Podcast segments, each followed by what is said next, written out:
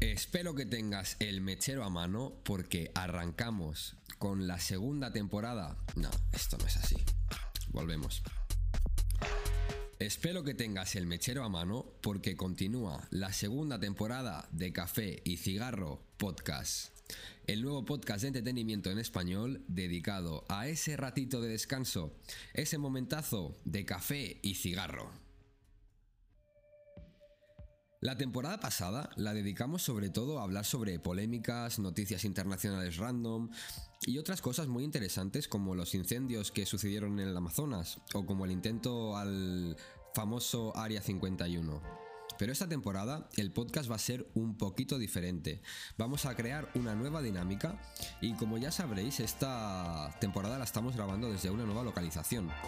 Este hecho me ha brindado la gran posibilidad de conocer gente de muchos sitios diferentes, con historias inimaginables que me encantaría compartir con vosotros.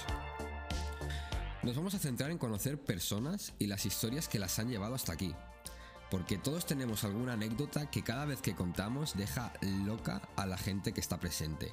Así que te invito a estar atento y atenta y a no perderte nada de lo que está por venir. Arrancamos con el segundo capítulo de Café y Cigarro Podcast.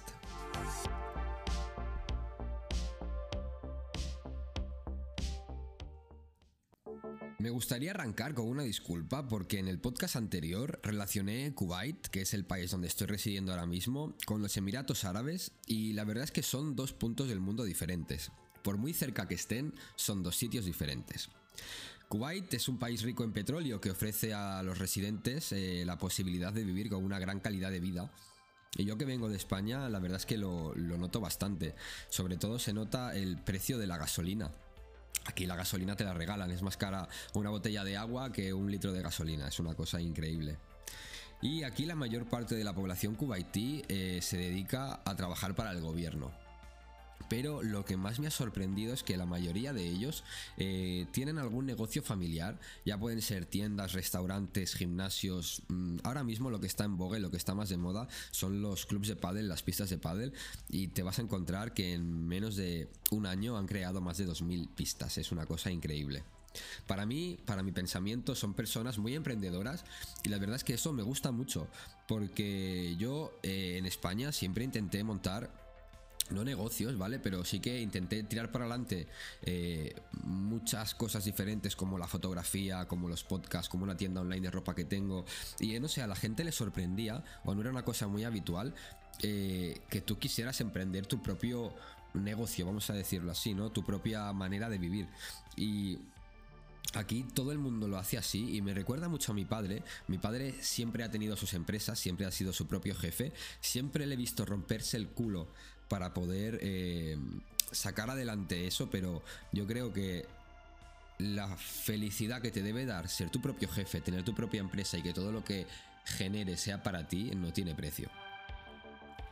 Aquí en Kuwait el turismo es inexistente, es un país que yo creo que como turista no querrías visitar o que si no tienes a alguien que haya ido, eh, no lo conoces. Yo al menos no lo conocía. Yo creo que todos conocemos Dubai, todos conocemos Qatar, todos conocemos Doha, pero Kuwait no es uno de los países que esté aquí en el Golfo Pérsico que sea eh, más famoso.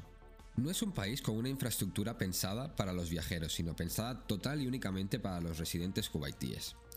El ocio que hay es principalmente a base de ir al centro comercial, que el centro comercial es enorme, o sea, no hay uno, hay un montón, son súper grandes y lo que vas a hacer al final es o haces deporte dentro del centro comercial, que esto es muy común en mucha gente, se va a correr o se va a caminar centro, al centro comercial, eh, vas a comer al centro comercial o vas a gastar al centro comercial. Esta es la base del ocio aquí. Luego también te encuentras que una segunda parte del ocio es eh, hacer deporte tenis, fútbol, pádel, hay muchísimas pistas por todo Kuwait para estos tres deportes y es una cosa bastante común que yo creo que en España tenemos más habituado ir al gimnasio y ya está, no es tan común quedar para hacer una pachanga, quedar para hacer un partido de pádel, un partido de tenis, tanto como aquí, aquí la gente de verdad que es una manera de vivir Y al esto ser tan diferente a lo que yo estaba acostumbrado en España, eh, pues me ha impactado muchísimo.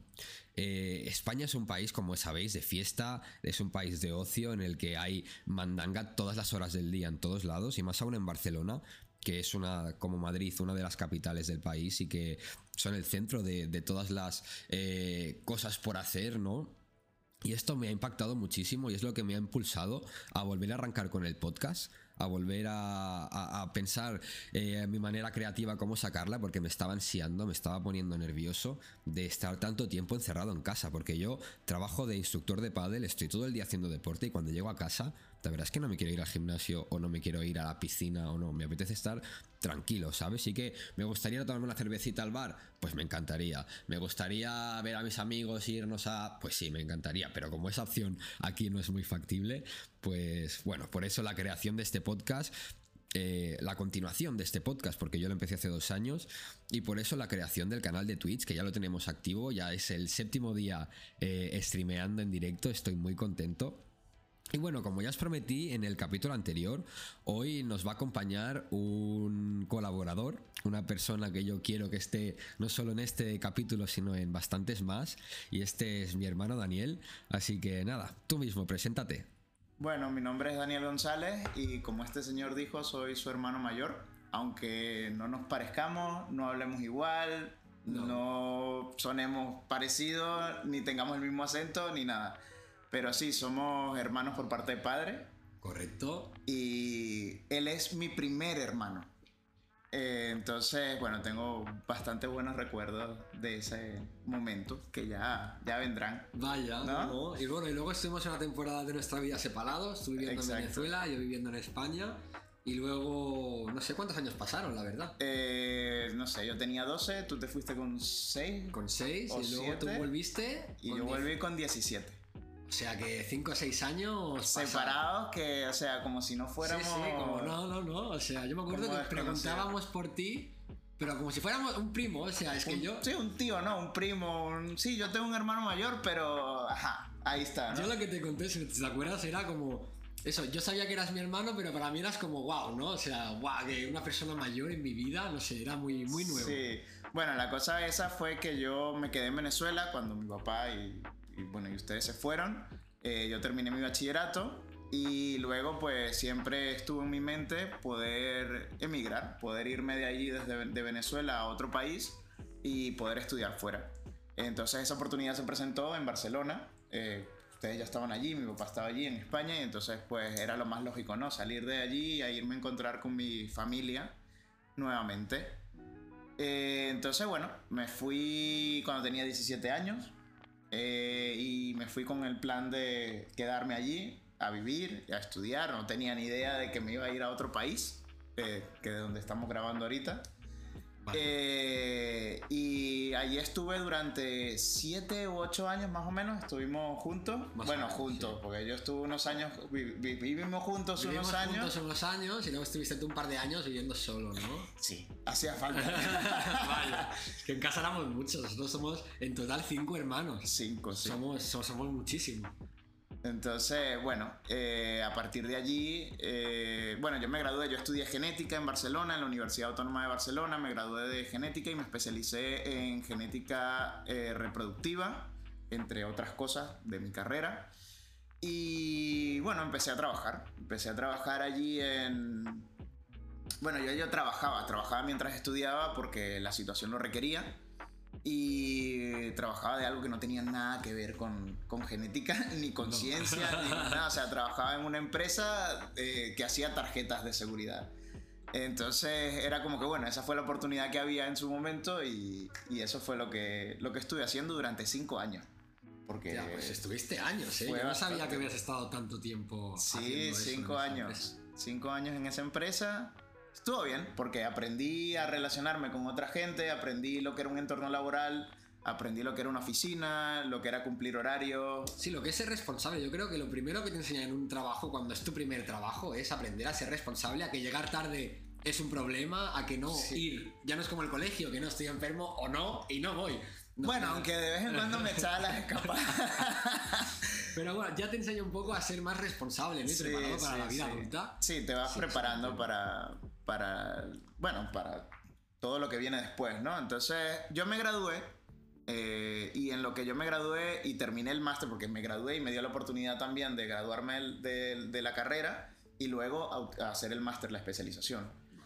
Eh, y una vez que me gradué de la especialización, mi jefe eh, me llamó a su oficina, que yo creo que esta no sé, no sé si te la sabes o no. Mi jefe me llamó a la oficina y me dijo, bueno, ya te has graduado, este, tú estás haciendo una carrera que no tiene nada que ver con lo que es la empresa y tal y qué sé yo. Y, bueno, eh, nosotros vamos a finiquitar tu contrato con todas las con todas las, sí, sí, las partes legales no que eso conlleva o sea vamos a finiquitarlo pero en buenos términos no entonces me pagaron mi, la indemnización mi finiquito etcétera etcétera. Y él siempre me él siempre me apoyó bastante y él todo lo que me decía era esto es en pro de que tú consigas un empleo tuyo, de tu área, de lo que tú quieras hacer, ¿no? Claro, es lo que hacía era como impulsarte a bueno. Ajá, como que, exacto, o sea, salte de... tu zona de confort, ya llevas aquí un montón de años, ya te mueves como si fuera tu casa, pero esto no es lo tuyo. Toca Entonces, ajá, toca que salgas y, y, ya está. Pero claro, o sea, yo ahí tenía que 23 años y me llega y me dice eso y de repente yo digo, bueno, ok, coño, de pinga. O sea, ahora voy hasta seis meses que no voy a hacer un carajo, tengo plata porque me pagaron. Y entonces estoy cómodo, estoy cómodo voy chill. No tengo prisa, ¿no? Digamos. Exactamente. Pero en ese momento en España estaba la cosa jodida con el tema de las... Bueno, sigue jodida con el tema de, de la ciencia y, y, los, em, y, las personas que trabajan en, en, este tipo, en esta área, ¿no? Todo lo que es el área de investigación. No, porque tú realmente, ¿qué estudiaste? Y, o sea, yo estudié genética, o sea, tal cual, pelado, o sea, esa es mi carrera. Y tú fuiste, creo que la primera promoción. La primera promoción de genética de España, porque en ese momento, es verdad, en ese momento estábamos con el cambio del plan Boloña y ya no, lo mío ya no es una, eh, ¿cómo se llama esto? Una licenciatura, sino que ya fue un grado directamente. entonces fue, ese, año de cambio. ese año de cambio, exacto, me tocó a mí. Y en ese año nos decían que teníamos que, o sea, que si no nos especializábamos no valíamos para nada da igual la carrera que hicieras, era como que te tenías que especializar. yo creo que ahora también esto lo mantienen. Sí, bueno, ahora es, o sea, yo conozco gente que ha salido luego de la promoción mía y todos tienen que hacer mínimo un máster, mínimo, o sea, es como que... No, eres, no eres, nadie si no haces una especialización. Sí, exacto, exacto, sí. Entonces, claro, en genética no tiene nada que ver con hacer tarjetas, ni con seguridad, ni con oficina, ni con nada. Entonces, por eso fue que... Sí, fue un cambio drástico. Exacto, exacto. mi jefe me, me, dijo eso y yo, bueno, mi ex jefe en su momento. Entonces, a raíz de eso, pues yo empecé a buscar trabajo que antes no lo había hecho.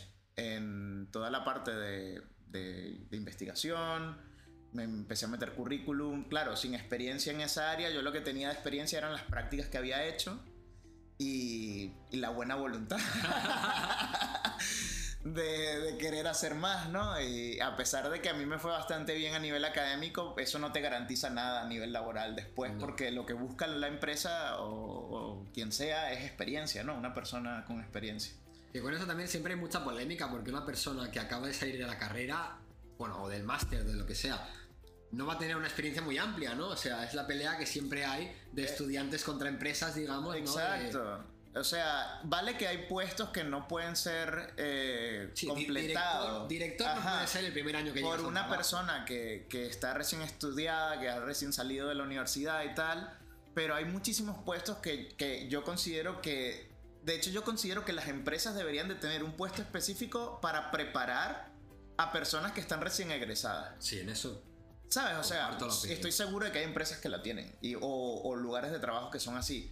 Pero también creo que debería ser como más extendido, ¿sabes? O sea, que brinden esa oportunidad.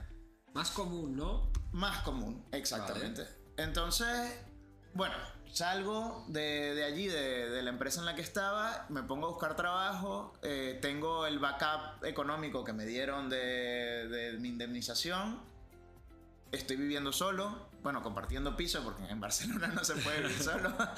La vida va bien, ¿no? Eh, la vida va bien, tengo mi novia desde hace muchos años, soy, en ese sentido siempre he sido muy estable.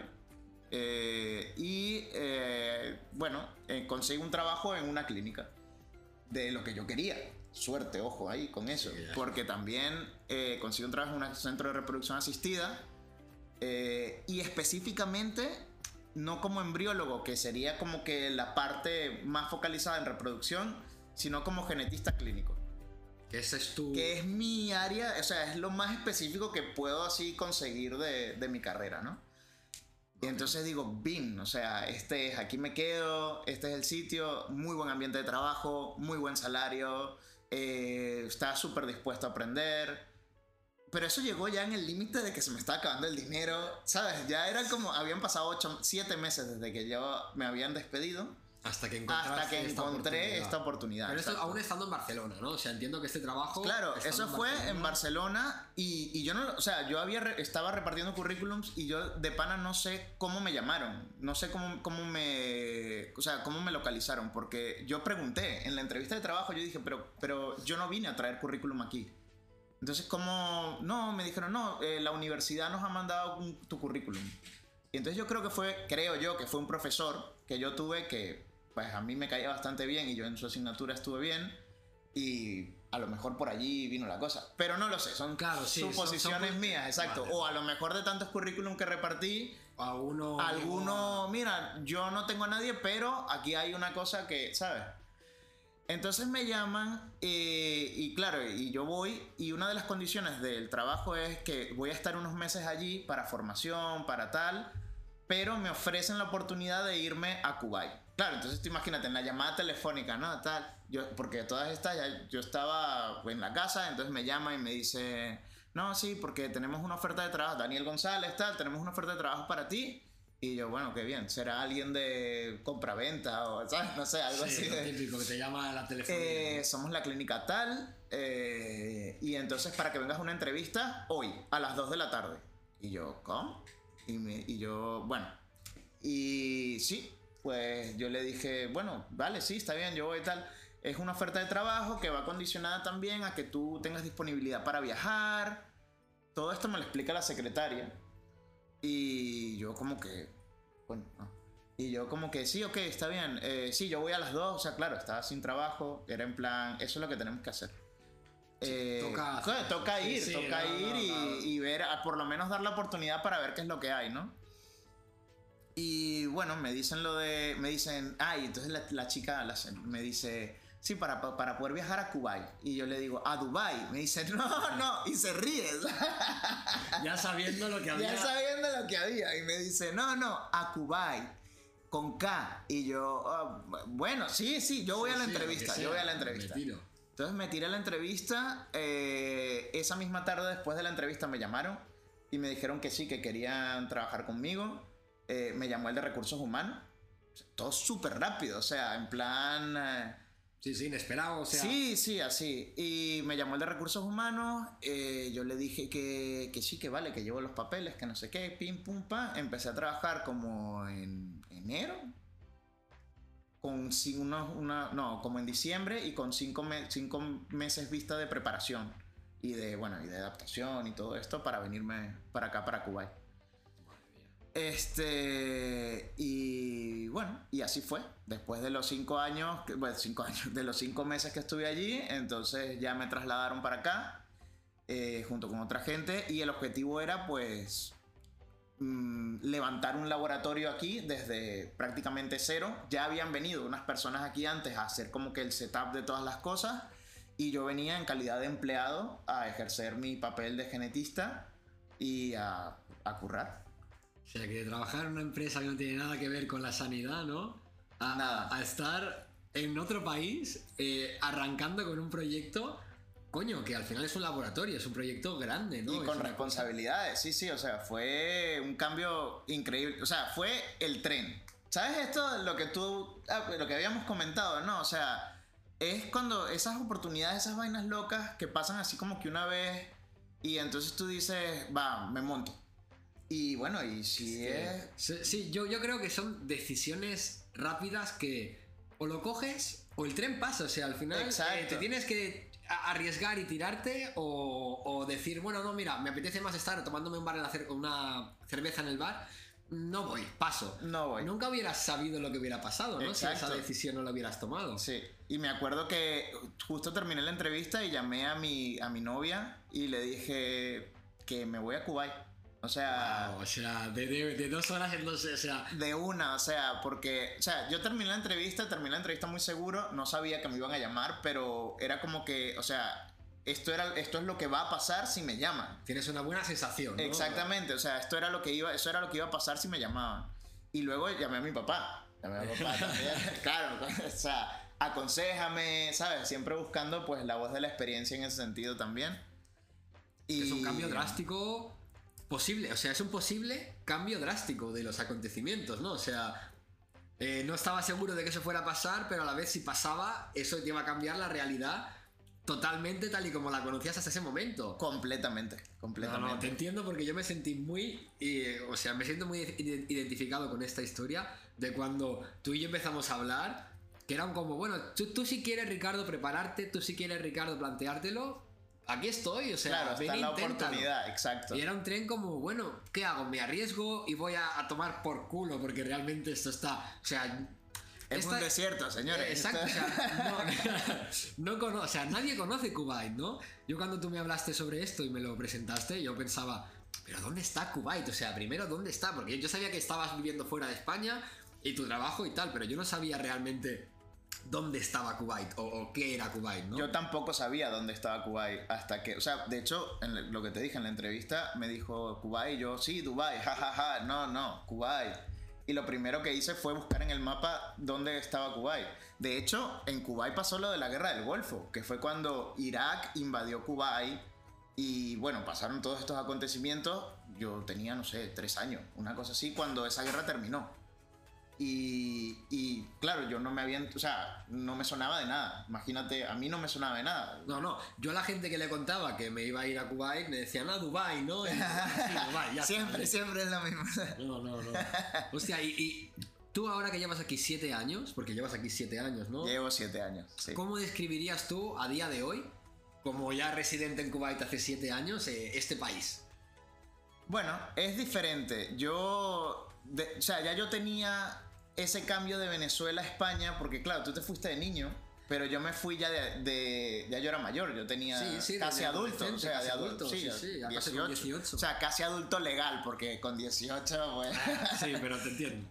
Entonces, yo ya tenía ese proceso de emigrar, ¿no? Ese cambio y para mí fue adaptarme, fue fácil en parte porque ustedes estaban ahí como familia para apoyar también, pero porque ese es mi carácter, o sea, yo pienso, soy muy darwiniano en ese sentido. Darwin decía lo de la ley de las especies, ¿no? El que mejor se adapta es el que mejor sobrevive. Totalmente. Entonces, eso también me quedó ahí y yo pienso que es eso, o sea, la cuestión es saber adaptarse a un nuevo entorno para poder estar allí. Entonces, eso, esa lección que ya tenía aprendida de, de esa mudanza de Venezuela para España me sirvió para poder adaptarme de España a Kuwait. Es un país con unas costumbres totalmente diferentes, es un país musulmán, con leyes musulmanas, no tiene un estado laico, eso quiere decir que la religión va de la mano con la política. Y de hecho tú lo ves, o sea, aquí Lo se ves. rigen por toda la parte religiosa, no, no hay una separación en ese sentido. Eh, es- hace calor, hace bastante calor en verano, pero, pero tiene su parte buena. Es decir, eh, yo siento que cuando uno está aquí, tú estás como un Erasmus perpetuo. Y esta es la manera en la que yo lo describo. Porque primero tú no te... O sea, es un país en el que tú te puedes quedar todo el tiempo que tú quieras, pero como expatriado. Que ese es otro tema que estaría chévere que discutiéramos después, la diferencia entre un expatriado y un inmigrante. Porque como concepto son cosas distintas. Ya, pues yo eh, esa información no la, no la tengo yo. Pues te la suelto ahorita y ya Ah. después la... No, creo que sería un buen tema para hablar en otro podcast. en otro podcast. Porque, bueno, un poco como ya sabéis, la idea de este podcast es, eh, a raíz de estar aquí he conocido mucha gente de muchos sitios del mundo diferentes y, y poder saber cómo se han sentido ellos al desplazarse hasta aquí o cómo han visto ellos la diferencia desde su país de origen eh, a, a esta nueva destinación, me parece un poco como el, el nexo de unión de, bueno, de todos los Es podcasts que hay una hacer. cantidad de historias. O sea, yo en estos siete años he conocido una cantidad de gente con una cantidad de historias diferentes y con. Y con cosas súper o sea, peculiares que tú dirías, pero ¿qué haces tú aquí? Vaya. ¿Sabes? O sea, en plan, mm, solo hay una persona que hace eso en el mundo y estás aquí. Y estás ¿sabes? aquí, eh, que no, o sea, sí, sí, sí. Cosas así de ese estilo. Eh, entonces, oye, me perdí. eh, se me olvidó lo que te iba a decir. Eh, bueno, estamos un poco describiendo eh, cómo, cómo es ¿Cómo Kuwait, describiría ¿no? Kuwait, no? Entonces era eso, lo que te decía, la parte de, de que tú puedes venir aquí, quedarte todo el tiempo que quieras, pero nunca vas a nunca vas a pensar en quedarte a vivir aquí por el resto de tu vida. Vale. Nunca vas a emigrar a Kuwait, porque las condiciones no se prestan para ello. Se prestan para muchas otras cosas muy chéveres, pero no o, o No muy como chulas, para pasar el pero resto no de tu como vida, para ¿no? pasar el resto de tu vida aquí. Entonces, con eso en mente, la gente viene diciendo, no, pues yo voy por un año, voy por dos años y ya me regreso. Hago dinero, conozco gente, tal, y, y ya está. Pero resulta que hay algo que al final pues te termina enganchando, aparte del dinero.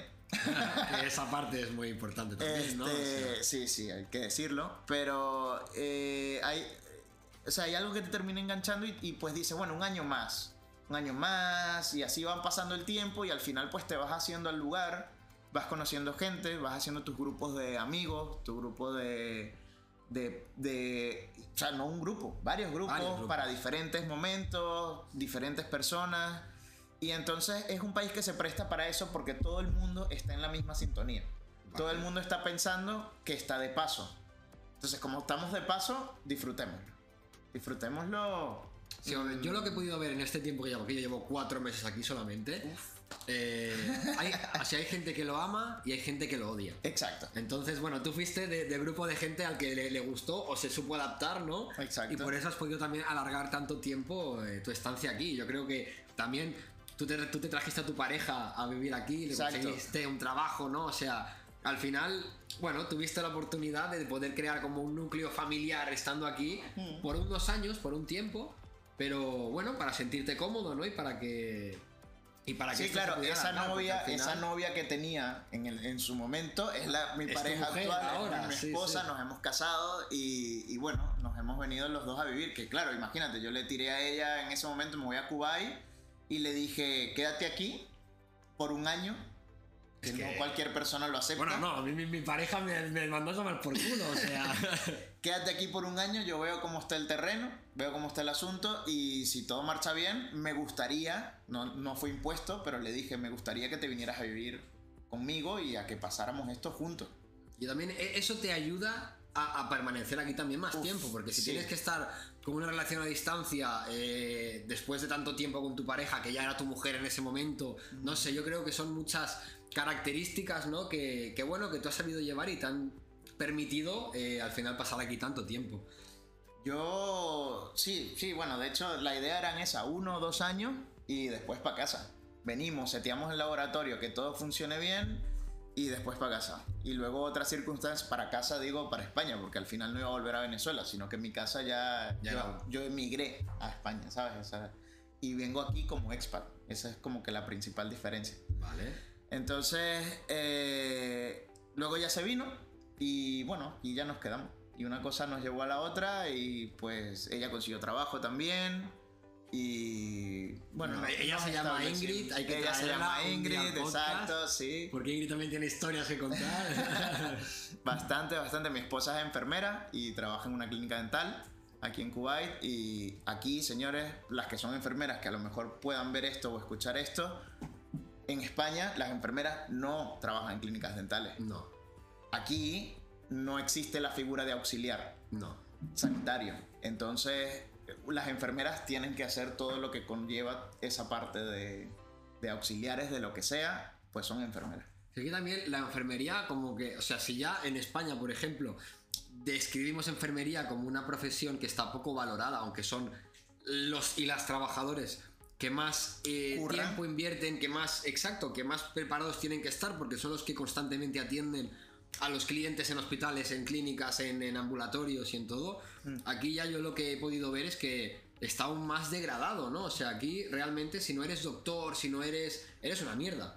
Sí, o sea, aquí existe ese, que eso nos lleva pues también a cómo percibimos Kuwait, ¿no? O sea, en Kuwait hay, unas, hay partes muy buenas o co- cosas buenas Pero luego está la parte oscura de Kuwait, que es que hay demasiado clasismo. Y ese clasismo es debido al status quo que tiene la población. Y ese status quo conlleva a que hayan personas, pues, cuyo trabajo, a pesar de que es importante, en muchos casos es infravalorado.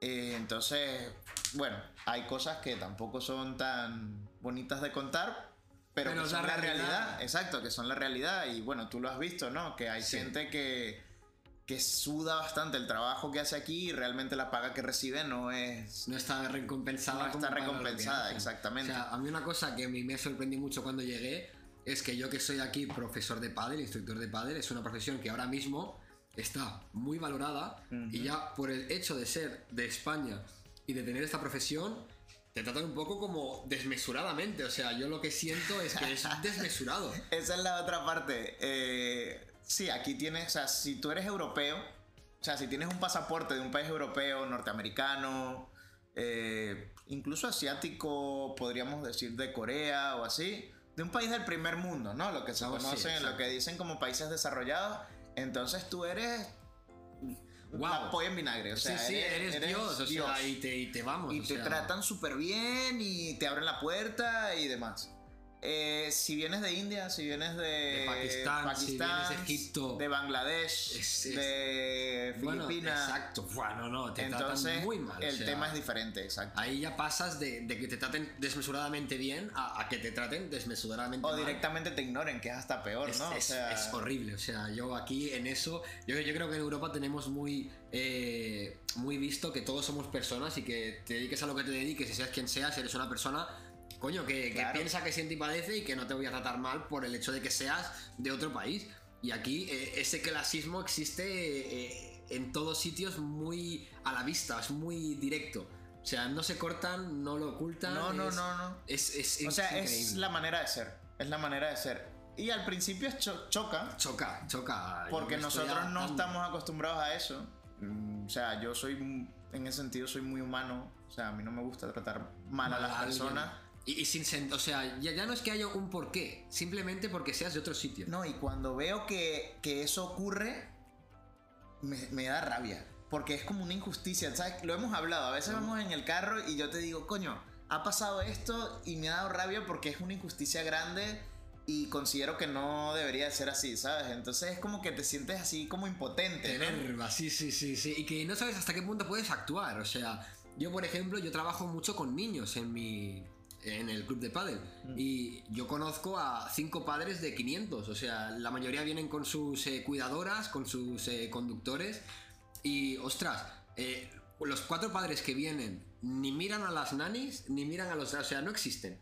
Y están sentados en un sofá, los quito del sofá porque yo soy de aquí y me quiero sentar ahí. Y te vas, o sea, Guau, no sé, es un no poco... me la habías contado. Es un poco. eh, buah, es, es indescriptible. Es una sensación que para mí, que yo lo veo desde fuera, pienso, somos todas personas. ¿Por qué no te puedes sentar tú al lado de la nani de este niño durante una hora que dura la clase? Claro. ¿Y por qué, no sé, los tienes que tratar así de mal? Bueno, eso yo creo que sería un- también un buen tema para, para un podcast futuro. Porque aquí Sí. hay que hablar, o sea. hay Bueno, a mucho ver, hablar. hay temas bastante sensibles y tal, pero sí, claro, o sea, sí, sí, hay sí. que hablarlo porque realmente... Y no es solamente aquí, ¿eh? No, o sea, es- es, la idiosincrasia, en mi opinión, siempre digo en mi opinión, es un poco la idiosincrasia de, del, Medio Oriente, de los países del Medio Oriente, en general. Saudi Arabia, Emiratos Árabes Unidos, Qatar, mm, Kuwait, eh, bueno, no, Oman un poco menos. Eh, pero en general es como que nosotros somos de aquí, este es mi país y el resto La que se chupáis, joda. la chupáis, Exacto, o sea, el resto, esa es la el mejor resto definición. ustedes están aquí, no Gracias a todos, mí. no, para trabajar para mí, ¿sabes? Entonces es como que esa es más o menos la, la idea. Ojo, hay excepciones, ¿no? Hay personas que también son muy sensibles y tienen su, su forma de ser humana, pero en Bueno, la hay calle de todo, sí. Lo que más ves es, es lo que estamos describiendo. lo que estamos describiendo, sí. No, es una locura. Oye, y una pregunta así como para redondear el tema. Tú viniste aquí sin saber que vas a estar tanto tiempo. Llevas, o sea, con una idea de estar dos años, un año, dos años, lo has alargado a siete años. ¿Tú dónde te ves o dónde te gustaría estar de aquí cinco años? En Cuba. no lo he pensado, no lo he pensado, o sea, no, no nos lo hemos planteado eh, ni, mi, ni mi esposa ni yo. Realmente de aquí a cinco años creo que es demasiado tiempo, a pesar de que nos gusta planificar las cosas, pero creo que es demasiado tiempo para decírtelo porque... Porque yo seguiría aquí. O sea, seguiría aquí, todavía tengo, o sea, yo tengo 31 años, 32, perdón. no te quites.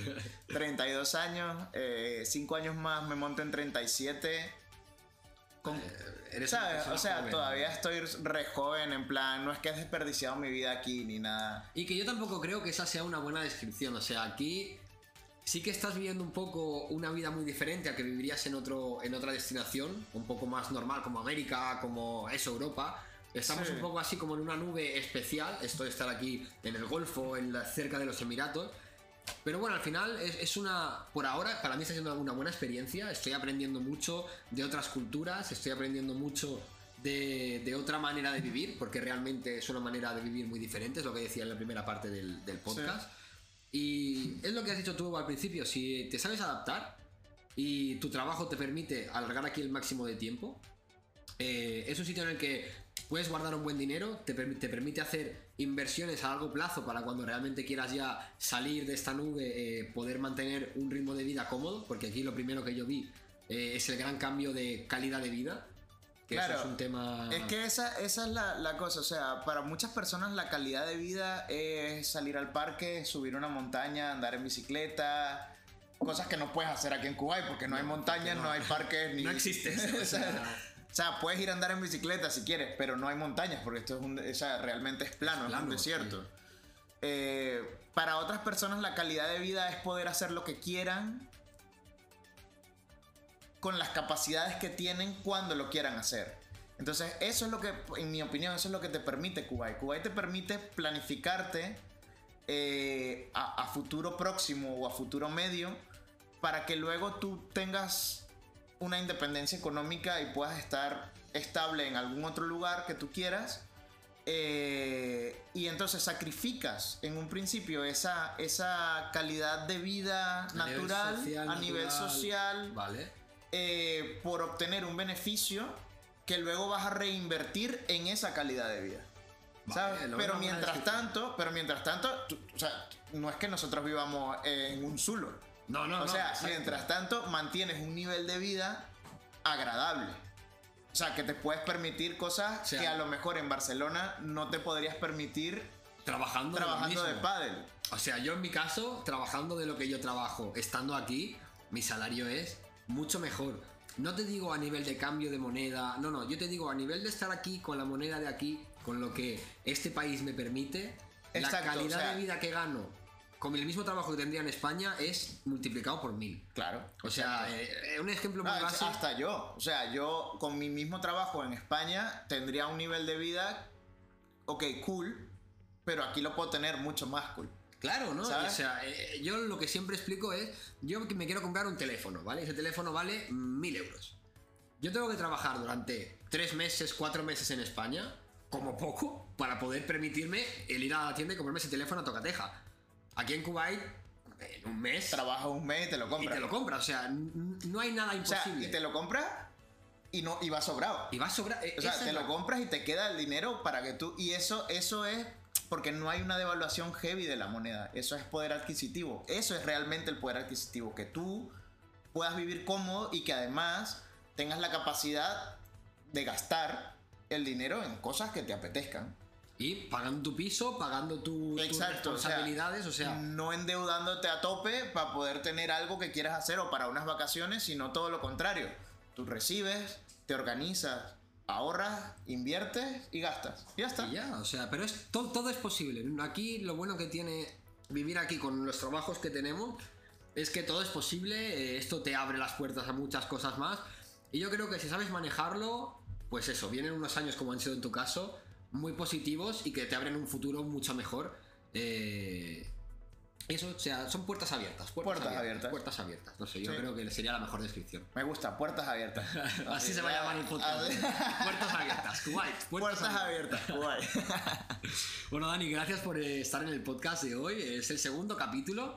Eh, espero tenerte muchos más. No, no, es- gracias por invitarme. De hecho, no te agradecí que me invitaras al principio, sino que yo de una me lancé. este, pero de pana que me gusta mucho el proyecto. Eh, me encantaría estar más. Y bueno, nada, que sean muchos capítulos más y mucho tiempo más en Kuwait, ¿no? Inshallah. Punto. Muchas gracias, Dani, por estar aquí hoy.